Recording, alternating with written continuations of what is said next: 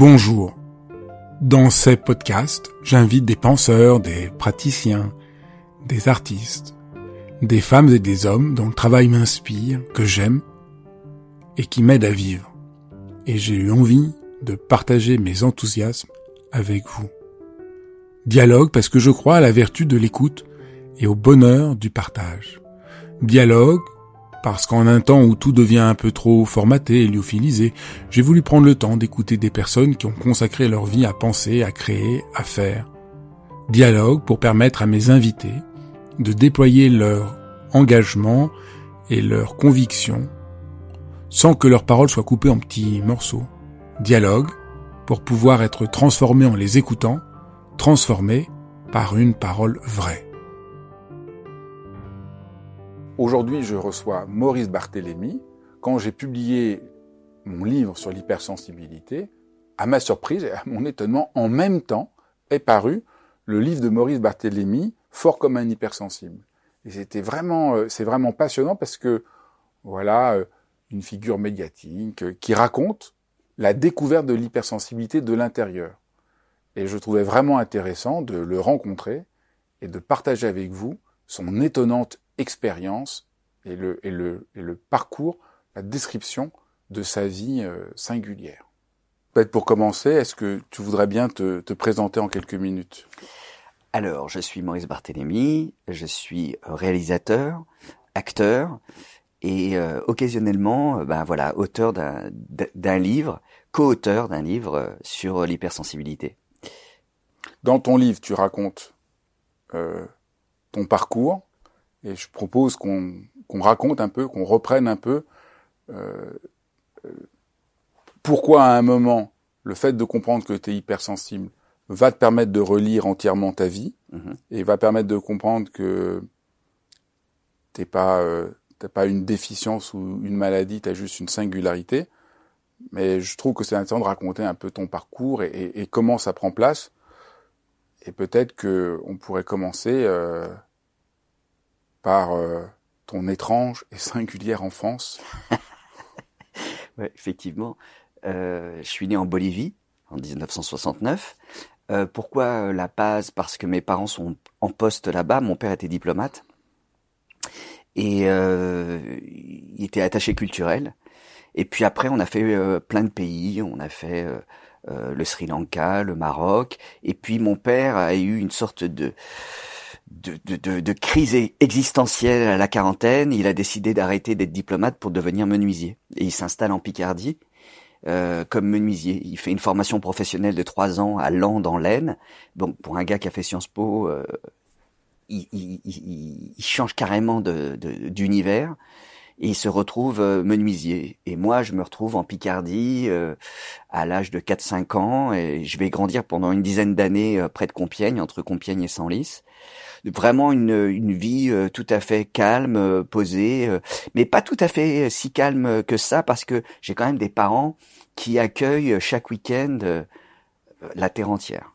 Donc chez moi c'est l'auberge espagnole chaque week-end. Et bah, ça me permet à la fois bah, d'avoir un, accès à, un univers absolument incroyable où il y a des artistes qui viennent à la maison, il y a des poètes, il y a des, il y a des chanteurs, et en même temps, c'est un véritable bordel chez moi. Et moi, ça crée euh, une sorte de d'insécurité. Le fait de ne pas être en famille euh, ni dans la semaine ni le week-end fait que ben je, je, j'ai un besoin de, de, de, de, de fuir un peu cette maison qui est trop trop bruyante pour moi.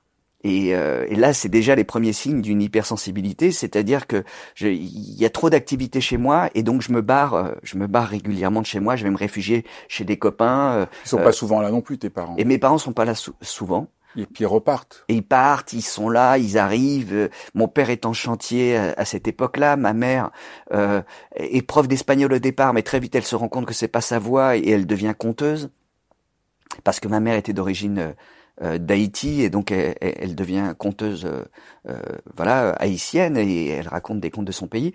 Donc ils sont tout le temps par Mons et par Vaux et j'ai trois sœurs au-dessus de moi qui s'occupent de moi Mais euh, mais voilà, c'est c'est c'est c'est un peu compliqué l'ambiance à la maison. Et puis vers 12-13 ans, ils décident de se séparer, mes mes parents, mais ils ne nous disent pas.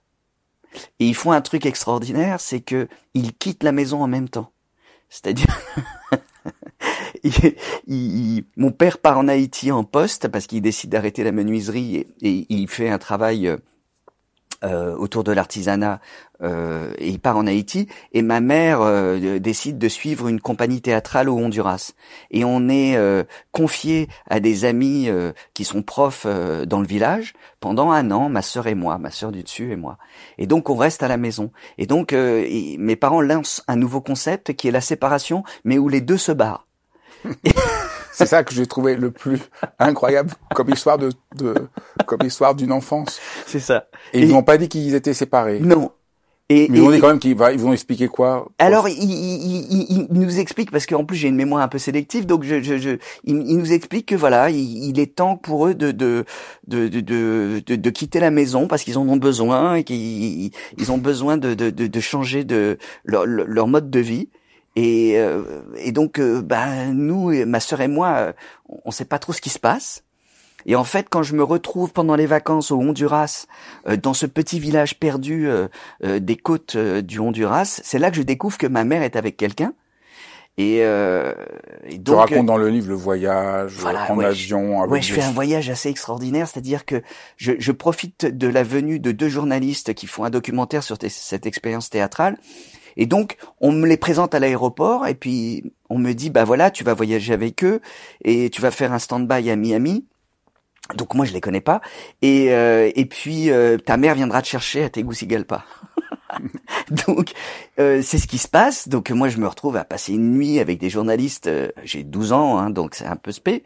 Et puis euh, ma mère vient me chercher à, l'aéroport. Et puis là on fait 8 heures de piste. Et puis je me retrouve dans un village de pêcheurs, sans eau, sans électricité, et où je découvre qu'effectivement ma mère a une nouvelle vie.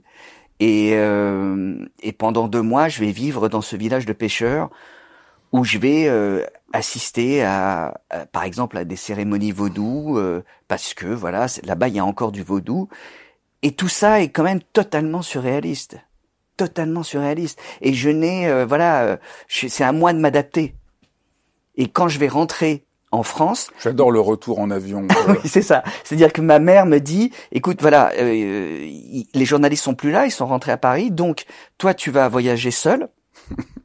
Et il faut que tu changes à Miami, qui est le plus grand hub du monde, et surtout euh, n'oublie pas de de, de, de, de, trouver la bonne direction pour pour l'aéroport, C'est-à-dire pour pour, euh, pour prendre bien l'avion pour Paris.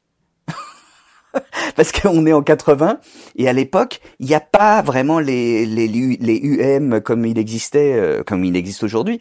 Donc euh, un enfant est pris en charge à l'entrée de l'avion et puis à la sortie de l'avion bah il faut qu'il voilà il fasse le transit tout seul. Impressionnant. Ouais. Et ça ça m'a mis dans un état d'insécurité mais absolu. Et je sais que pour un enfant hypersensible c'était compliqué à gérer ça. Je pense que pour tout enfant ça aurait été euh, c'est clair et alors, et, et après? Et après, euh, après, bah, j'ai encore vécu des expériences assez étonnantes. Euh, vers 14 ans, donc moi, euh, entre temps, on est monté à Paris avec ma mère. Je suis au lycée Jacques Decour dans le 9e. Et euh, bon, là, je suis une scolarité presque normale. Et, je, je, et, et, en rentrant en seconde, mes parents se disent bon, il est temps que tu te rapproches de ton père. Donc, mes parents m'envoient en Haïti euh, pour que je me rapproche de mon père. T'as quel âge? J'ai 14-15 ans. Et euh, sauf que ils ont inventé encore un système étrange, c'est que plutôt que de me mettre dans une école et que je suive ma scolarité de façon presque normale, ils me déscolarisent, ils me mettent au CNED, euh, dans un dans une petite ville de province euh, en Haïti qui s'appelle Jacmel, euh, parce que mon père est en poste là-bas, et il m'explique que bon bah ça va le faire quoi. Sauf que moi, euh, je suis pas du tout un enfant qui suis fait pour euh, travailler par correspondance. Moi, j'ai besoin de euh, d'être sociabilisé, j'ai besoin de d'avoir mes copains, d'avoir un cadre, sinon je pars totalement en vrille. Et mon père, plutôt que de me prendre chez lui, il se dit tiens, je vais lui prendre un studio. À 14 ans. Donc, il me trouve un studio dans la ville dans laquelle il est. Il décide de me rendre totalement autonome. Donc, de m'apprendre à conduire, euh, de m'apprendre à conduire la moto, et pour que je sois vraiment totalement, euh, voilà, autonome. Donc, j'apprends à conduire. Euh, je, je, je, voilà, mais tout ça, moi, je trouve ça assez étonnant. Mais euh, une fois que on m'a appris à conduire et, et, à faire de la moto, je suis seul comme un rat, quoi. Et parce que mon père, lui, continue sa vie. Et je tiens deux mois avec des piles de, de, de cahiers qui arrivent de France bleus et je sais pas quoi en faire. Et en fait, je craque et, et, et mon père finalement euh, voit que son son concept euh, ne tient pas la route et donc il m'envoie à la capitale, à Port-au-Prince, euh, en fait intégrer le lycée français de Port-au-Prince de Pétionville où je vais pendant voilà suivre ma scolarité. Mais donc finalement, c'est complètement absurde comme système parce que je ne suis pas avec mon père, et je suis euh... tout seul. Donc tu vivais tout seul à. Alors je suis pas tout, tout seul parce que j'ai des oncles et tantes euh, qui, qui, qui, vivent en, Haïti.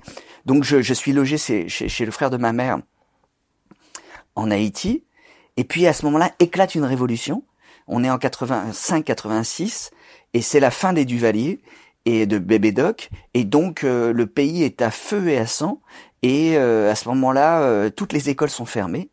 Et mon père, voyant que je suis en train de passer à côté de, de mon année, décide de me mettre dans l'avion et me renvoie en France. Et là, je me retrouve à Paris. Je réintègre mon lycée, tout content. Et, euh, et en 86 euh, éclatent toutes les, euh, les, les, révoltes euh, lycéennes et étudiantes de 86, de Vaquet et autres. Et je me retrouve leader lycéen. donc j'ai vécu deux révolutions en une année à cette époque-là. Et en fait, c'est vraiment une année charnière pour moi parce que je me, à la fois, bah, je, je, je passe de l'enfance à, au monde des adultes euh, de façon assez euh, resserrée, mais c'est surtout que je, je, prends conscience que euh, voilà, je suis quelqu'un qui qui suis pas mal fait pour qui suis à l'aise en, en public, que, que j'aime, voilà, je, j'aime communiquer, je, je, et voilà, j'ai un déclic et je me dis tiens, je crois que je suis pas mal fait pour pour me retrouver sur le devant de la scène, quoi. Et c'est à ce moment-là qu'il y a un petit déclic qui se fait pour pour la suite, quoi. Donc tu décides de devenir comédien. Mm-hmm. Après le bac, ouais. Et euh, et la crise qui va te faire euh, et puis il y a un moment il y a une crise qui va te faire euh, décider d'aller voir un thérapeute qui est la première euh, qui est le premier moment d'essayer de recomprendre ton histoire et de reconstruction. Je trouve que c'est aussi une des choses très très émouvante et courageuse de, de, de ton livre, d'essayer de montrer comme ça, euh, avec beaucoup d'honnêteté, euh, comment on essaye de faire face. Tu as raconté quelques-uns des, des, des, difficultés que tu as eues. Est-ce que tu peux raconter un peu cette crise et comment tu as eu l'idée d'aller voir un... Bah, en fait, euh, donc on passe un peu toute la période où je deviens comédien, je rencontre les Robins des Bois, euh, tout ça se passe euh, de façon très joyeuse, euh, pas mal de succès, de télévision, de machin, ok, tout ça voilà. Et puis à un certain moment de ma vie, j'ai une relation avec quelqu'un qui s'avère être une relation compliquée. que je ne qualifierais pas maintenant, mais qui, après la séparation, m'interroge et je, je, me demande pourquoi je suis tombé sur ce profil de personne. Euh, et, et, donc je vais euh, voir une psy, euh, qui est une psy. Euh, tu, étais, tu étais déjà papa? J'étais déjà papa. Et, euh, et, et, et, quand je quitte cette personne, je, je, j'ai besoin d'un soutien psychologique, donc je vais voir une psy freudienne classique euh, pendant trois ans, et qui est géniale parce qu'en fait, elle est, elle, elle s'endort pendant les séances. tu, tu, en, tu, en, parles avec un humour extraordinaire. Mais en même temps, tu dis tout le temps qu'elle s'endort, mais tu dis aussi que ça t'a quand même, ça a été quand même été une épreuve. Euh, ça t'a beaucoup aidé quand même. Ouais, ça m'a aidé. Elle faisait pas que dormir. Non, elle faisait pas que dormir parce que c'était aussi bon, bah voilà, c'était quelqu'un de tout à fait sérieux. Mais euh, voilà, je, je pense que je, je, je, j'y allais parce que j'avais besoin de, j'avais des problèmes de légitimité et elle était géniale parce qu'elle s'endormait, ce qui était le comble pour quelqu'un qui a besoin de d'être un tout petit peu entendu. Mais en même temps, euh, elle m'a aidé parce que euh, voilà, c'était une vraie thérapie freudienne de trois ans euh, où j'ai fait un travail sur moi et j'ai essayé de comprendre pourquoi est-ce que je m'étais retrouvé dans une relation compliquée et puis en fait, ça a débouché sur une prise de conscience de mon hypersensibilité. Ah, dès, dès, ce moment-là, dès, l'analyse, tu as commencé à comprendre ouais, ça. c'est-à-dire c'est au, bout de trois ans d'analyse, quand je décide de quitter euh, euh, cette psy, euh, je, je, je, je, je découvre à ce moment-là, et je pense que c'est parce que j'ai fait ce travail d'analyse que je découvre euh, l'hypersensibilité. C'est-à-dire que c'est ce travail d'analyse qui m'a amené à, à continuer à travailler sur moi et à chercher d'autres pistes. Et là, je tombe sur le bouquin de, de Christelle Petit-Colin, je pense trop, et c'est une révélation parce que euh, je découvre en fait, euh, en fait, je voilà, je découvre l'hypersensibilité. Moi, je connaissais pas l'hypersensibilité. Je pensais que l'hypersensibilité c'était euh, bah, c'était de l'hyperémotivité, c'était de la fragilité. Enfin, tu vois, j'avais un peu tous les clichés que qu'ont pas mal de gens encore aujourd'hui. Et et en fait, non je, je, découvre que c'est quelque chose qui a été mis à jour il y a, il y a 20, 25 ans par euh, par Hélène Aron, qu'en fait c'est voilà, il a, euh, on parle de à ce moment-là de pensée en arborescence, on parle de de, de, de hyperesthésie et tout ça je le découvre. Et j'ai un sentiment d'euphorie absolue parce que je me dis c'est génial, je, je, je, peux enfin mettre un, un mot à un état que je ne comprenais pas et, et de comprendre euh, mieux euh, mes sœurs, mes parents, mes neveux, euh, ma fille, et, et, donc ça me ça me soulage énormément. Mais mais ce soulagement finalement n'a qu'un temps. C'est-à-dire qu'au départ j'ai le sentiment de découvrir euh, un trésor, et puis après, ben finalement je me rends compte que ce trésor euh, il ne change rien à ma vie, quoi. Et, euh, et donc je suis un peu déçu. Au bout d'un mois, cette euphorie retombe parce que je me dis mais en fait ça change rien à ma, vie quoi. Je, je, oui d'accord j'ai mis un mot à un état mais il y a rien qui change. Et puis en fait non. C'est le travail que je vais faire sur plusieurs années qui va modifier euh, véritablement euh, ma vie. C'est pas du tout la découverte qui, qui, qui va euh, tout changer, c'est euh, c'est vraiment le travail que j'ai, cette enquête que j'ai j'ai pu faire sur moi qui va changer euh, vraiment plein plein de choses dans ma vie. Bah, est-ce qu'on peut raconter un peu cette, cette enquête? Ouais. Et au fond, comment voilà, bon, l'hypersensibilité c'est une révélation. Bon, c'est quand même une révélation qui permet de comprendre mm-hmm. que t'es pas anormal ou malade, tu as juste cette singularité. Mm-hmm. Peut-être on peut quand même mais donc je, propose qu'on passe un petit moment pour essayer de dire un peu ce que c'est l'hypersensibilité. Après, on décrit voilà comment il s'agit pas juste de le découvrir, mais d'en faire quelque chose. Alors dans, dans ton livre, tu, tu, tu expliques très bien que, puis c'est même le titre de ton livre, que l'hypersensibilité c'est pas une faiblesse, mais mais mais mais ça peut être une force. Et peut-être on peut essayer de, de de déconstruire voilà ce, ce, mythe qui est encore là aujourd'hui que l'hypersensibilité c'est une pauvre petite chose. Euh. Ouais. Ben, alors moi je vais parler de mon hypersensibilité hein, parce que euh, il y en a plein de différentes.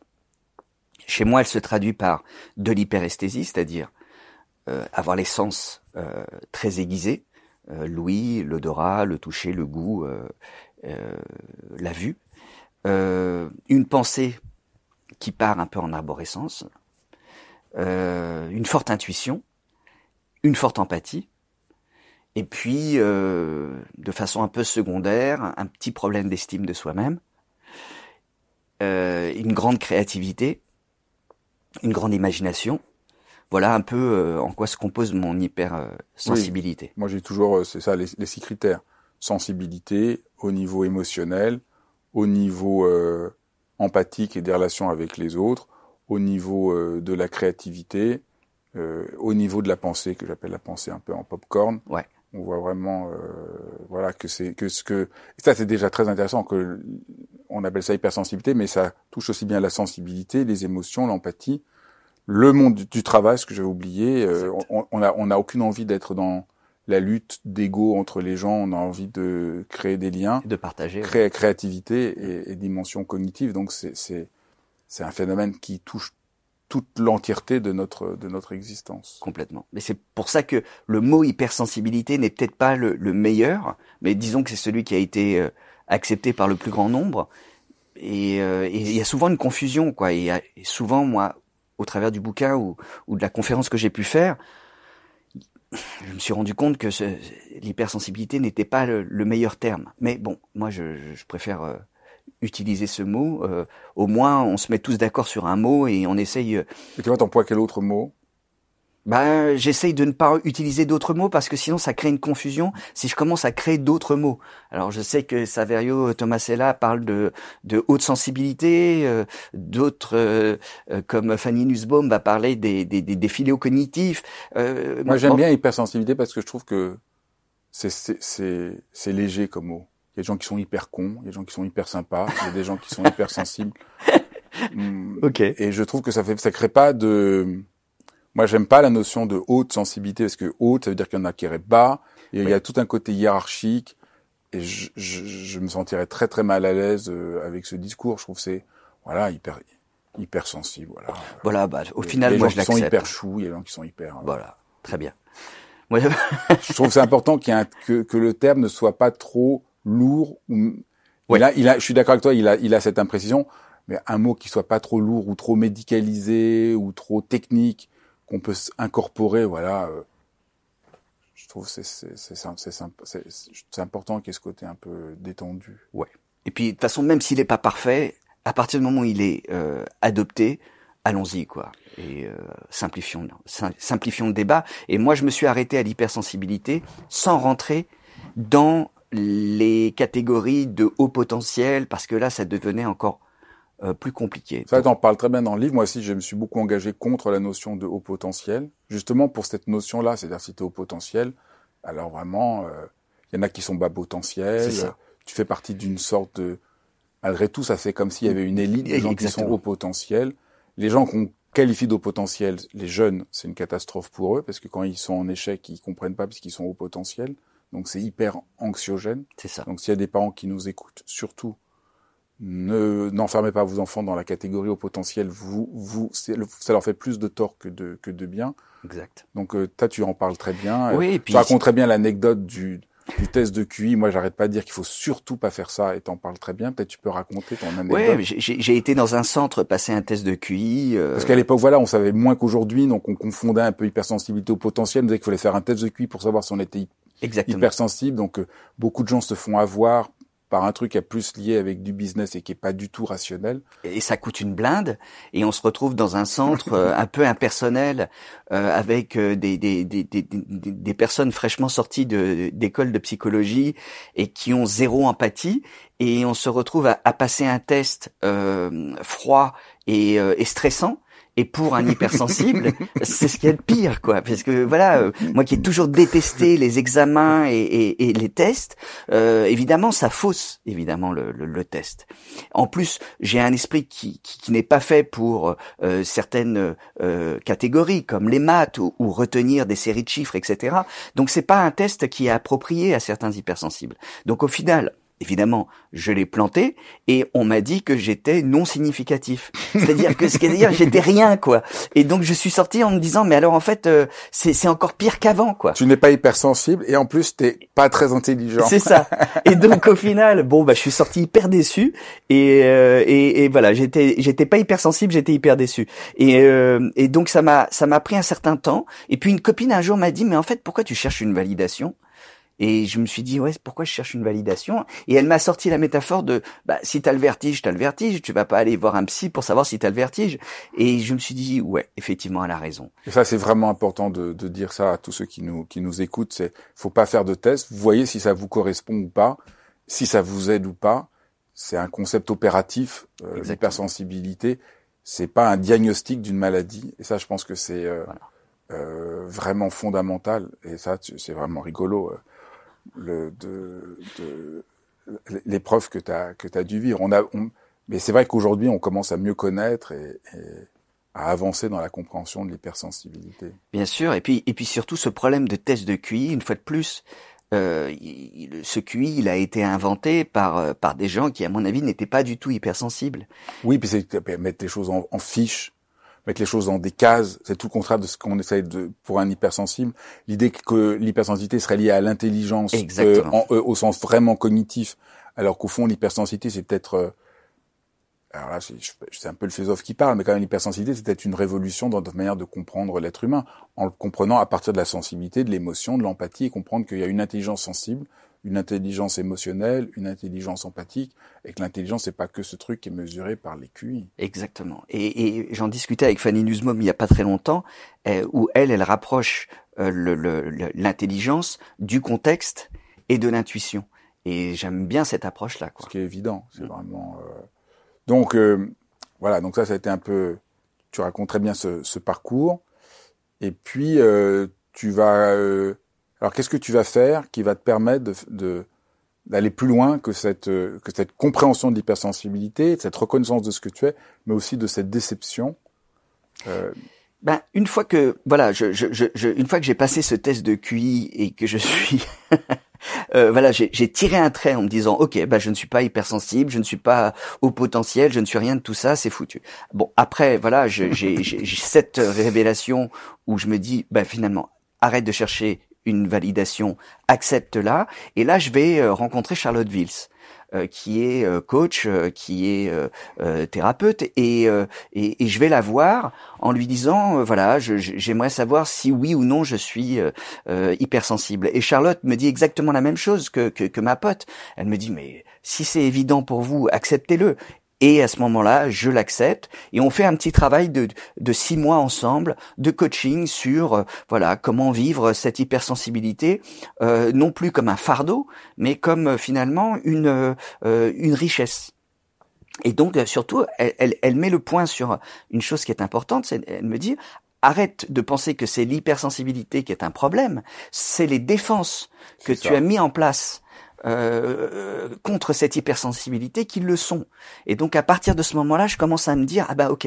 Donc l'hypersensibilité finalement c'est une richesse, mais on met en place tout un système de défense qui fait que on ne profite pas de cette richesse. Donc je fais à ce moment-là un travail de de voilà de, de où je je je je j'essaye de de comprendre quelles sont ces défenses, ces béquilles que j'ai mis en place euh, et j'essaye au maximum maintenant de, de, de voir euh, comment est-ce que je peux euh, moins les utiliser, ces béquilles.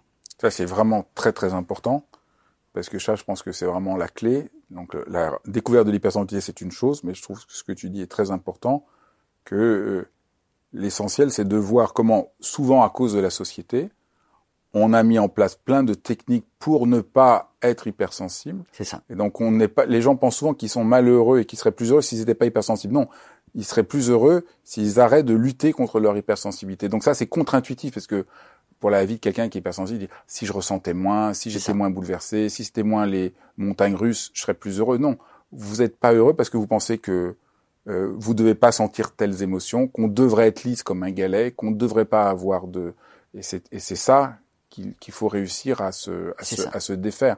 Et c'est important de, de, de, de, montrer que oui, il faut trouver une méthode pour euh, faire de l'hypersensibilité son atout. C'est ça. Quelles sont les, les, disons, trois choses, trois béquilles que tu as, que as pu euh, abandonner qui ont été euh, importantes pour toi et, et, te réconcilier avec ton hypersensibilité? Alors, je les ai pas totalement abandonné parce que je, pense que quand on a un système euh, qui existe depuis toujours, on, on, on retombe assez facilement dans, dans ce système-là. Mais disons que je l'ai identifié et j'essaye au maximum au quotidien de, de, de lutter contre.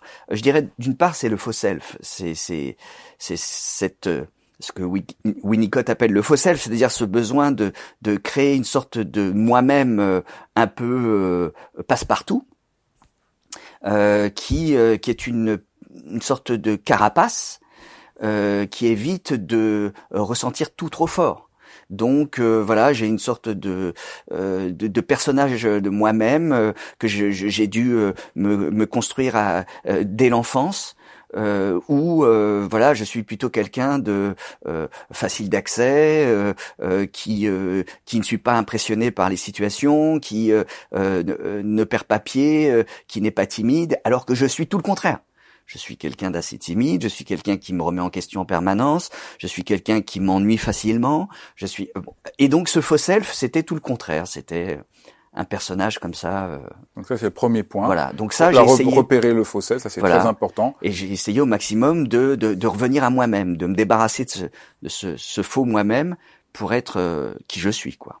C'est bien. Et recevoir les, les émotions telles qu'elles sont, qu'elles soient euh, négatives, positives, mais euh, ne plus euh, les rejeter et ne plus en avoir peur.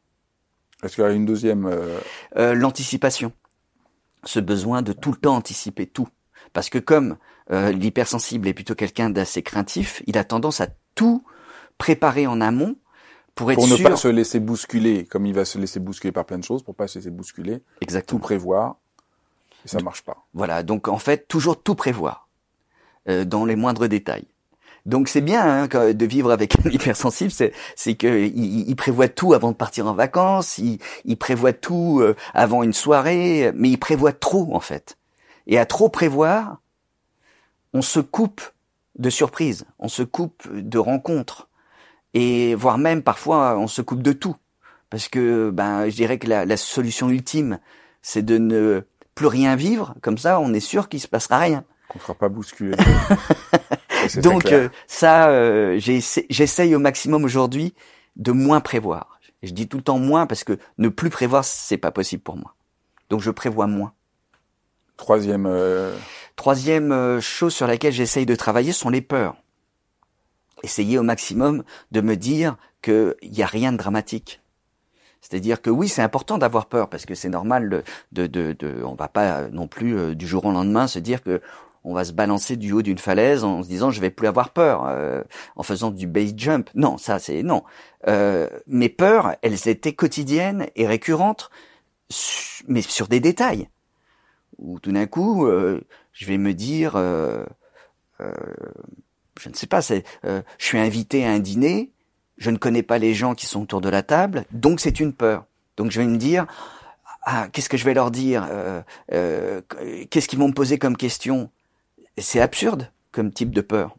En fait, euh, si on se dit que, bah non, en fait, euh, vas-y, euh, tu verras bien, et puis euh, euh, tu vas sûrement rencontrer des gens intéressants, et puis euh, tu, tu improviseras euh, les questions qu'on va te poser. Donc euh, voilà, ce, ce- petit, ces petites peurs-là, me débarrasser de toutes ces peurs-là, ouais, qui servent à rien. et comment, comment on fait ça? C'est, c'est, en fait, c'est une résolution. C'est euh, et puis surtout de passer à l'action. Euh, euh, par exemple, cette année, on m'a proposé de participer à un documentaire sur les chimpanzés. Ok.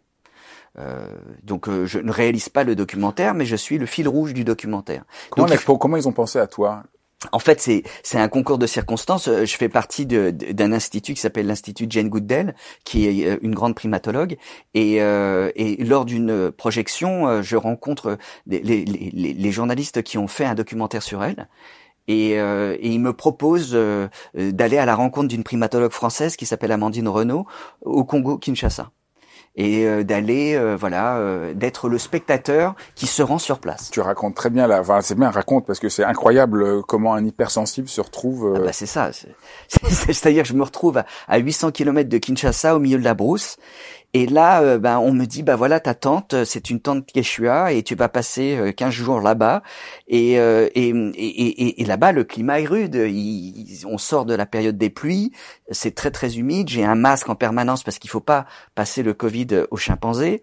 Il y a des, il y a des bêtes qui m'attaquent sans arrêt. Je me retrouve avec les mains gonflées. euh, à cause des insectes. et voilà les insectes, je, je, je, je, je, je- je suis nourri au manioc matin, midi et soir. Euh, bon, c'est moyen comme condition, mais pour un hypersensible, c'est très compliqué. Ça, c'est, je dois dire, de tout ce que tu racontes et de toute ta vie, ça, c'est le truc pour lequel j'ai le plus d'admiration. ça, je pense qu'en tant qu'hypersensible, la description, là, je me suis dit, waouh. Ouais, c'est chaud. C'est chaud parce qu'il n'y a pas. En plus, euh, Moi, je peux pas ça. on nous a déposé euh, en voiture et puis la voiture est repartie. Donc il n'y a plus de voiture, il n'y a plus rien. Je peux pas faire marche arrière.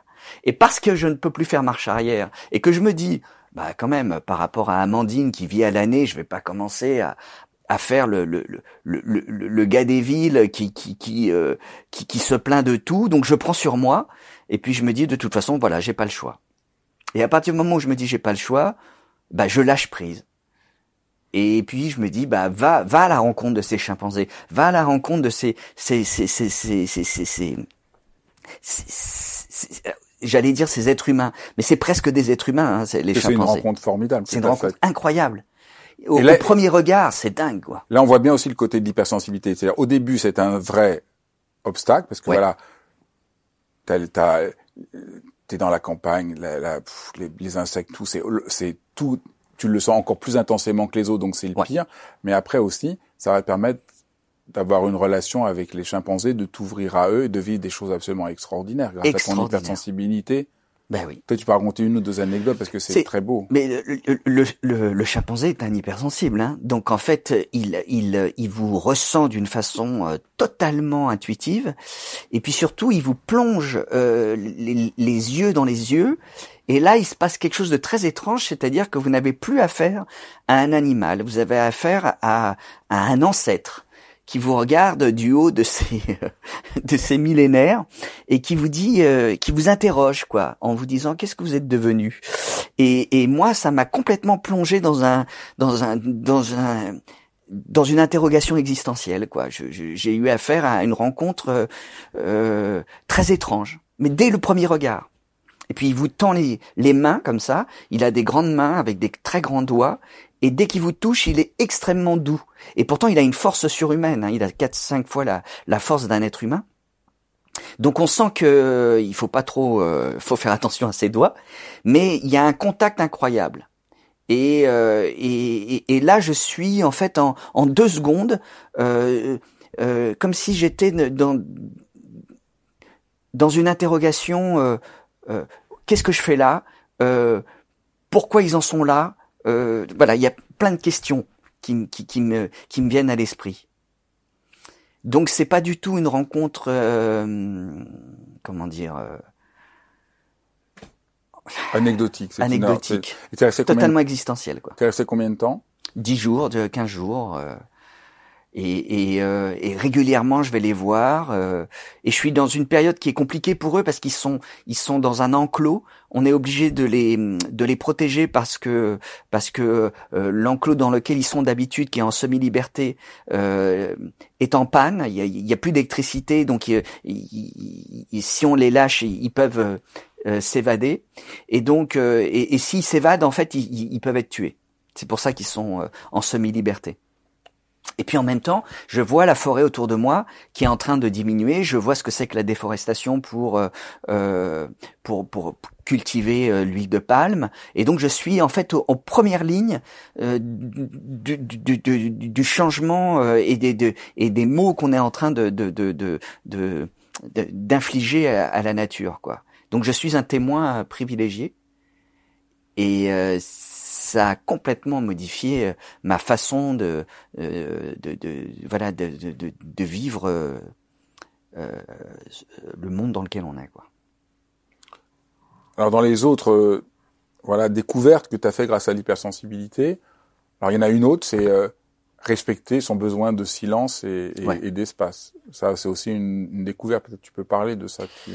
Oui, à partir du moment où je découvre mon hypersensibilité, je découvre que donc je suis quelqu'un qui a besoin de calme, parce que ça, euh, même si intuitivement je recherchais ce calme, mais je savais pas que j'étais quelqu'un qui, qui, en avait vraiment besoin. Donc je commence à changer d'appartement. Je cherche un appartement qui est au dernier étage où je vais pas avoir de voisins au-dessus de moi. Euh, je vais chercher aussi euh, euh un, un, endroit euh, pour pouvoir me, me, me, calmer dans l'année. Donc je, je, je, trouve un endroit en Espagne au calme où je, je, voilà, je, je, vais pouvoir à la fois réunir les gens que j'aime et en même temps être en, bord de mer, sans sollicitation. voilà. Parce que quand on n'est pas, quand on le sait pas, on peut penser que ce besoin, c'est juste qu'on est asocial et ça. Beaucoup de gens qui sont qui savent pas qu'ils sont hypersensibles considère que voilà, rester tout seul, c'est asocial, c'est bizarre. Et qu'au fois qu'on est pas non, on peut être complètement social, mais on a besoin d'oasis dans lequel on peut euh, se ressourcer. Et ça, c'est un besoin vital, des hypersensibles. Et ça, j'ai donc réorganisé toute ma vie en fonction de ce besoin d'être au calme, euh, mais même le besoin d'être seul euh, au sein de ma propre histoire. C'est-à-dire d'expliquer à la personne avec qui on, on est qu'on a besoin de s'isoler et que c'est pas contre eux, mais c'est pour nous. Donc, euh, donc à ce moment-là, euh, voilà, j'ai expliqué que j'avais besoin de, de partir en Espagne, euh, être au calme, que parfois même j'ai besoin de, quand je suis à Paris, de, de partir me promener ou de de, m'isoler dans un endroit vraiment, vraiment, vraiment calme. Et, et, ça veut pas dire que je, je, je suis saoulé par la personne avec qui je suis. C'est un besoin de de, de, me déstresser parce que le, le, bruit, la lumière, les odeurs, euh, les changements de température, tout me stresse. Oui, et puis être avec quelqu'un, ça demande, voilà, ça prend beaucoup d'énergie quand on est hypersensible, Exactement. même si on est très heureux. Exactement. Est-ce qu'il y a d'autres choses encore que de, de, des découvertes de l'hypersensibilité que tu as pu mettre en application dans ta vie? Euh, Ce besoin que j'ai eu aussi de, de transmettre. C'est-à-dire que euh, avant de découvrir mon hypersensibilité, j'étais acteur, après je suis devenu réalisateur, j'étais dans un, une nécessité de réussite, de, de, de, de, de me montrer, de voilà, de faire des choses un peu euh, euh, visibles, euh, bah, peut-être euh, des trucs liés à la réussite. Bon, bref. à partir du moment où j'ai découvert mon hypersensibilité, je me suis dit que j'avais un besoin aussi de, de sens j'avais un besoin de euh, de transmettre, j'avais un besoin de d'aider les autres parce que ça, ça fait partie aussi de mon hypersensibilité. Donc ça, ça a modifié aussi pas mal de choses. Euh, moins euh, moins besoin de réussir, plus le besoin de d'aller vers les autres, de découvrir les autres et éventuellement de de transmettre. D'où euh, le bouquin au bout d'un moment. C'est-à-dire que euh, mon témoignage euh, au départ, euh, c'est juste euh, voilà un récit sur sur ma vie. et puis finalement, je découvre que il y a plein de gens qui, au travers du bouquin, euh, se rendent compte que l'hypersensibilité, ah non, ce n'est pas de l'hyperfragilité, ce n'est pas de l'hyperémotivité, c'est aussi avoir un parcours assez atypique où on se pose mille et une questions et, euh, et, et, et, au final, euh, ce qui est chouette au travers de, de, ce livre et de la conférence, c'est que ça a permis d'avoir, de, de, déclencher un déclic chez certaines personnes. Et ça, ça, je suis particulièrement content, quoi. Alors peut-être on peut on peut euh, voilà, aller au, au, le, au bout de ton parcours. Donc il y, y, a le livre et puis après cette sorte de conférence spectacle. Mm-hmm. Est-ce que tu peux un peu parler de cette conférence spectacle et, et des retours que tu as eus puisque tu as, as, été confronté à, à plein de, de questions, questions. et en fait je, quand le bouquin est sorti, euh, je terminais le livre en disant euh, si vous avez besoin de me contacter, n'hésitez pas à passer par Instagram. Donc j'ai reçu plein de témoignages de personnes via Instagram. Et deux choses qui étaient récurrentes. La première, c'est je me sens moins seul. Et euh, la seconde, c'était toutes les questions qui euh, que les gens posaient. Et moi, je me sentais pas vraiment légitime de répondre aux questions parce que je ne suis pas coach, je ne suis pas psy et je n'ai pas de réponse. Je ne peux que témoigner de mon hypersensibilité. Donc j'étais un peu euh, euh, j'étais un peu voilà frustré parce que je répondais aux gens en leur disant je, je ne peux pas vous donner de réponse. En revanche, j'ai eu l'envie de créer un rendez-vous où euh, les gens allaient finalement se rendre compte qu'ils étaient finalement plusieurs et, euh, et, et, que les questions qui allaient arriver, ben, j'allais tenter d'y répondre au, au, regard de ma propre expérience. Donc j'ai créé cette conférence euh, sur scène et, et l'idée c'était que j'allais parler pendant une heure de, mon hypersensibilité pour pouvoir atteindre des personnes qui n'aiment pas lire, d'autres qui ont du mal à se concentrer parce que c'est souvent le cas aussi de pas mal d'hypersensibles qui ont des troubles de l'attention donc ils ont du mal à lire, d'autres qui ont des a priori sur les livres de développement personnel et qui ne touchent pas à ça et euh, ou d'autres qui ont des a priori sur l'hypersensibilité. Donc l'idée c'était de toucher un public plus large et, euh, et après de créer un rendez-vous, c'est-à-dire que voilà, les gens dans la salle se rendent compte qu'il y a plein d'hypersensibles autour d'eux et qui sont tous différents et, euh, et puis après, les questions. Alors les questions, euh, ça touchait euh, tous les types de questions. quoi. C'est-à-dire, c'était euh, comment vous avez découvert votre hypersensibilité, comment est-ce que votre enfant vit cette hypersensibilité. et puis parfois, c'était des questions, j'ai besoin de réponses. Qu'est-ce que vous me conseillez pour faire Comment je dois communiquer avec mon enfant sur l'hypersensibilité Donc ça, on rentrait dans un domaine qui était délicat pour moi, puisque c'était le domaine du, du, des conseils, quoi. Alors je disais tout le temps, bah moi, ce que j'ai fait avec ma fille, voilà ce que j'ai fait. Euh, J'en ai, ai, parlé à ma fille euh, très tôt, vers 12-13 ans. J'ai dit à ma fille que je pensais qu'elle était hypersensible, et en fait, elle, elle s'en fichait. C'était pas son problème. Et encore aujourd'hui, maintenant qu'elle a 16 ans, ce n'est pas un problème. Donc à partir du moment où c'est pas un problème, on n'en parle pas. Donc euh, voilà, donc euh, donc euh, à chaque fois je ramenais les choses à moi-même pour éviter de me retrouver dans une position de entre guillemets de spécialiste euh, que, je ne suis pas. Est-ce qu'il y a des, des, des choses qui t'ont frappé, des questions qui t'ont frappé, des demandes qui t'ont frappé dans, Parce que tu avais ça pendant deux mois, hein, c'est ça Deux mois et demi, ouais, à raison de cinq soirs par semaine. Euh, oui, j'ai des questions qui m'ont frappé. On, on, on m'a, par exemple, un soir posé la question, on m'a dit est-ce que euh, l'hypersensibilité euh, a, un, a une influence sur la sexualité ça, je m'y attendais pas à cette question-là. Je me disais, eh ben oui, évidemment que ça, ça a une, une influence primordiale. Euh, les hypersensibles ont, ont, forcément, ayant tous les sens euh, euh, très très très très au taquet, la sexualité est, est, est, différente euh, forcément. Et mais ça, sur le coup, moi, quand on me pose cette question, je suis un peu déstabilisé. Euh, voilà, on m'a posé euh, d'autres questions sur comment est-ce que, pourquoi est-ce que vous avez choisi ce métier euh, de, de, acteur ou réalisateur euh, alors que vous êtes hypersensible? Euh, parce que vous allez vous retrouver dans des situations de stress permanent. Et en fait, j'ai dit, bah, j'ai choisi ce métier parce que je suis hypersensible.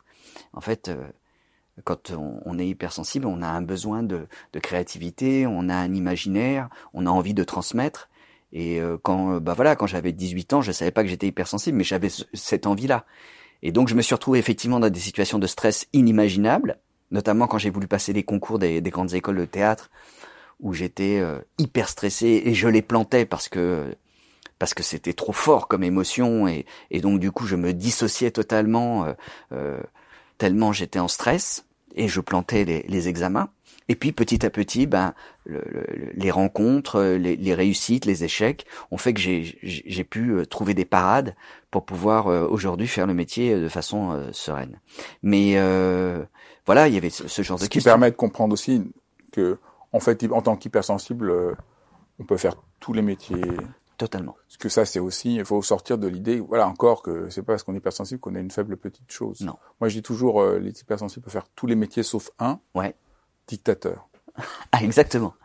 Ben oui. Hormis ça, ils peuvent tout faire, je pense. Ben, on peut pas être dictateur, on a trop d'empathie, quoi. Et on a trop d'honnêteté, entre guillemets, donc euh, on peut pas. C'est clair. Mais sinon, c'est important que les gens sentent qu'ils peuvent parce qu'on voilà, tu racontes très bien que l'hypersensibilité fait que des fois ça devient euh, c'est un peu trop, et puis des fois au contraire ça donne des, des clés et un savoir très précieux. C'est ça, une intuition qui fait qu'on on est capable de, de voilà de, de sentir un peu avant tout le monde. Euh, tiens, euh, c'est cette chose qu'il faut faire en ce moment. Euh, euh, et puis on a aussi une forte spiritualité aussi. On n'en a pas beaucoup parlé, la spiritualité des, des hypersensibles.